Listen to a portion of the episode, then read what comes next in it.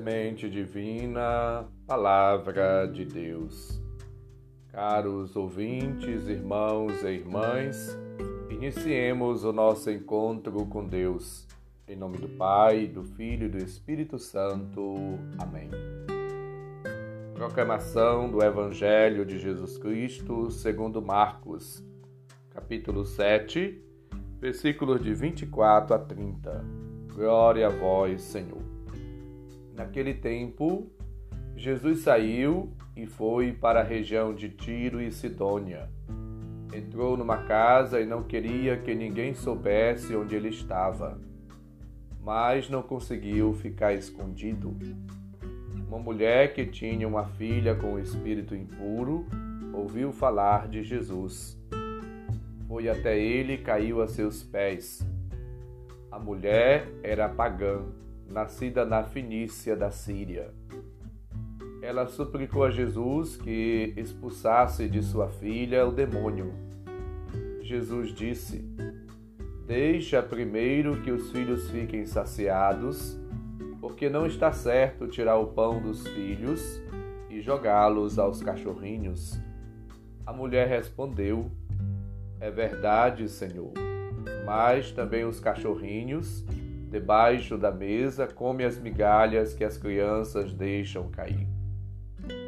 Então Jesus disse: Por causa do que acabas de dizer, podes voltar para casa. O demônio já saiu de tua filha. Ela voltou para casa e encontrou sua filha deitada na cama, pois o demônio já havia saído dela. Palavra da salvação. Glória a vós, Senhor. Caros ouvintes, irmãos e irmãs, a palavra de Deus, ela orienta-nos sobre a importância de estar abertos à graça, à ação de Deus e aos outros. Depois de ter curado muitos doentes, e discutido com os fariseus em Nazaré, Jesus agora se encontra em Tiro e passa por Sidônia e Decápole, terras pagãs, e realiza curas, milagres, conforme hoje ouvimos, a cura da filha da Cananeia. E depois vai também realizar a cura do surdo-mudo que escutaremos amanhã. No diálogo com a Cananeia surge uma tensão entre o papel principal, preeminente de Israel na história da salvação e a abertura, o universalismo da salvação. Não só os filhos, entre aspas, os judeus, mas também, entre aspas, os pagãos, ou seja, como diz a, a história, a analogia, os cães. Somos chamados, portanto, a perceber que a graça, a ação, o dedo de Deus, a salvação, ela é oferecida gratuitamente a todos, indistintamente. Somos, portanto, chamados a acolher a graça, a palavra, a misericórdia e a bondade de Deus. Hoje, para nós, é mais fácil compreender, aceitar que a salvação é universal. Nas primeiras comunidades, no entanto, elas tiveram dificuldades para abrir-se aos pagãos. Jesus era judeu, Maria judia, os apóstolos todos judeus, e aquele povo tinha consciência clara de ser o povo de Deus escolhido, o povo com quem Deus vivia uma experiência íntima, uma sagrada aliança. Jesus escolheu o seu povo, libertando da dominação dos pagãos, e lá no Egito e em Canaã. Deus vai, portanto, orientando todos a viverem uma vida nova e a fugirem da idolatria. e as nações pagãs eram símbolo desta idolatria. Os pagãos, portanto, deveriam viver fora do horizonte eh, pagão para não se contaminarem. Tanto o judeu piedoso, eh, dedicado, fiel, deveria, portanto, viver nas comunidades judaicas. Já um pagão, no máximo que ele poderia chegar era ser prosélito.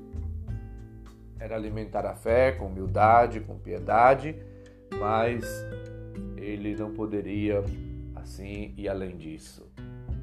O judeu marcava bem sua condição de membro do povo da aliança pelo cumprimento do sábado, da Páscoa, das peregrinações e festas anuais e por tudo o que a lei de Moisés prescrevia.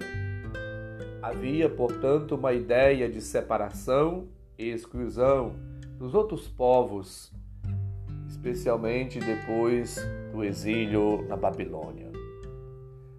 Como uma forma de sobrevivência, a comunidade machucada, humilhada pelos grandes impérios que assim oprimia, cria uma estrutura, uma atmosfera aonde é necessário determinar é, algo. E aí estabelecem leis que é, discrimina, de certa forma, o pagão estrangeiro.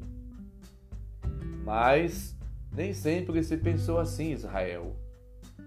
Quando o povo começou a se formar, Abraão foi chamado por Deus para ser uma bênção para todas as nações da terra. E ele era pagão, vivia lá em Ur dos Caldeus, na Mesopotâmia, no Oriente. Mesmo nos momentos dramáticos da história do povo de Israel, havia quem pensasse diferentes. Vários profetas, como Isaías no tempo do exílio, sonharam um mundo em que todas as nações conheceriam o Deus verdadeiro e se encontrariam numa grande peregrinação à cidade santa de Jerusalém. Jesus, depois que volta para o Pai, pela ação, pela força do Espírito Santo, vai fazendo com que a comunidade integrada entre si vá também integrando os pagãos convertidos. Foi um momento de mudança extraordinária, aonde assimilada com dificuldades pelos cristãos, a palavra de Deus vai sendo também anunciada, comunicada pela força do Espírito aos pagãos. Chega, é verdade, em determinado momento da comunidade, numa tensão muito grande, aonde Paulo com Pedro e todos os apóstolos e as lideranças cristãs se reúnem em Jerusalém para resolver as, os conflitos entre judeus e pagãos.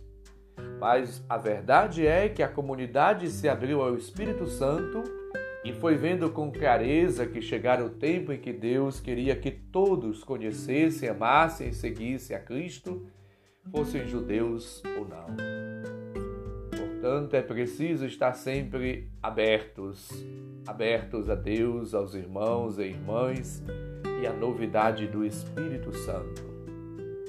Acolher o outro, comunicar a verdade divina aos outros, a palavra de Deus, partilhar os mistérios divinos, celebrá-los juntos, é, portanto, uma maravilha, um dom, uma graça, porque é expressão da bondade, da benevolência divina, mas também da abertura ao Espírito Santo frutos do Espírito Santo. A resposta de Jesus àquela mulher pagã que pede para que Jesus liberte a sua filha da dominação do demônio, portanto, ajuda-nos a acolher os pagãos como irmãos. Deixa primeiro que os filhos fiquem saciados, porque não está certo tirar o pão dos filhos e jogá-lo aos cachorrinhos, disse Jesus filhos eram os judeus, os cachorros eram os pagãos. Essa era a mentalidade judaica.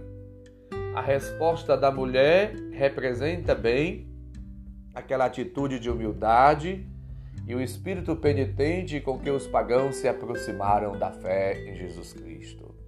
ela responde a Jesus: É verdade, Senhor. Mas também os cachorrinhos debaixo da mesa comem as migalhas que as crianças deixam cair. Diante dessa condição da alma daquela mulher necessitada, penitente, humilde, Jesus assim responde: Por causa do que acabas de dizer, podes voltar para casa. O demônio já saiu da tua filha. A salvação em Cristo Jesus agora é estendida, universalizada a todas as pessoas. Portanto, aprendamos com Jesus a viver uma vida integrando pessoas afastadas, distantes, pagãos, quem quer que seja, no seio da comunidade. Com carinho, com afeto, com amor, com estima, com predileção, sem discriminação. É preciso viver o amor todos os sentidos e dimensões para que de verdade possamos assim testemunhar a todos que somos cristãos. O cristão deve amar a todos indistintamente pois quem ama não faz o mal, só o bem. Somos como fermento na massa, o fermento de Deus no mundo, ele deve, portanto, atingir a todos. Jesus é o Salvador e, portanto, rezemos pedindo a graça, as bênçãos de Deus aos doentes, rezemos com o coração aberto por todos os sofredores recordando que a salvação por meio de Cristo é oferecida, é doada, é entregue e veio para todos e todas. Procuremos, com a graça de Deus, colocar nossa vida aos cuidados do Senhor e dos irmãos e irmãs. O Senhor esteja convosco, Ele está no meio de nós. Abençoe-nos, Deus bondoso e misericordioso, Pai, Filho e Espírito Santo. Amém. Bom dia, um abraço para todos.